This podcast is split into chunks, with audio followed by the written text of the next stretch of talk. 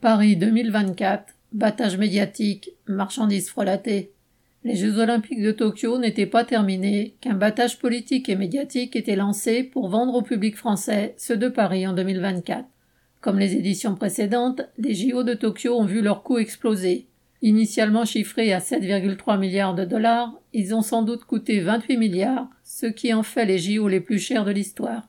Pourtant, en 2013, quand Tokyo avait obtenu l'édition 2020, les autorités nippones avaient promis des jeux sobres, sans grand chantier, dans une ville déjà équipée et moderne. Certes, dans ce cas, la crise du Covid a creusé le déficit, mais les JO coûtent toujours beaucoup plus cher que prévu. À Londres, en 2012, le budget avait été dépassé de 76%.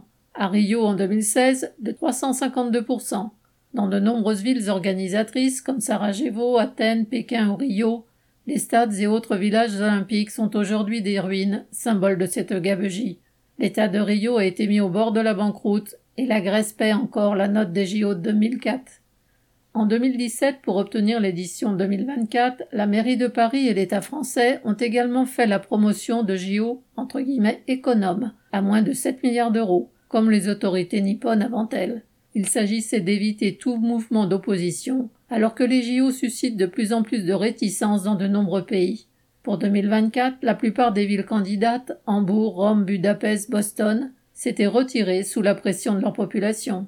En France, les organisateurs, par la voix du président du comité d'organisation Tony Estanguet ou de la maire de Paris Anne Hidalgo, promettent donc des jeux entre guillemets différents, sobres, respectueux de l'environnement, et favorables au rattrapage par la Seine-Saint-Denis de son retard en matière d'équipement. Pour un peu, les JO seraient une vaste opération sociale.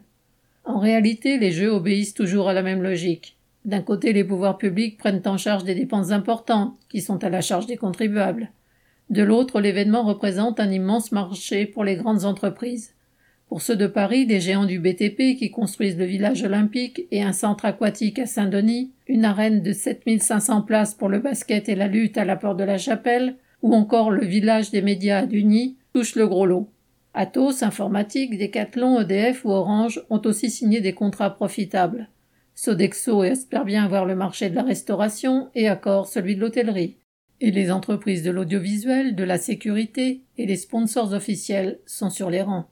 Quand on sait ce que ces sommes colossales représenteraient en termes de piscines, de stades ou de salles de sport dans les quartiers populaires, en postes d'éducateurs sportifs, il faut se livrer à bien des discours pour tenter de faire accepter que cet argent aille plutôt dans les caisses des multinationales.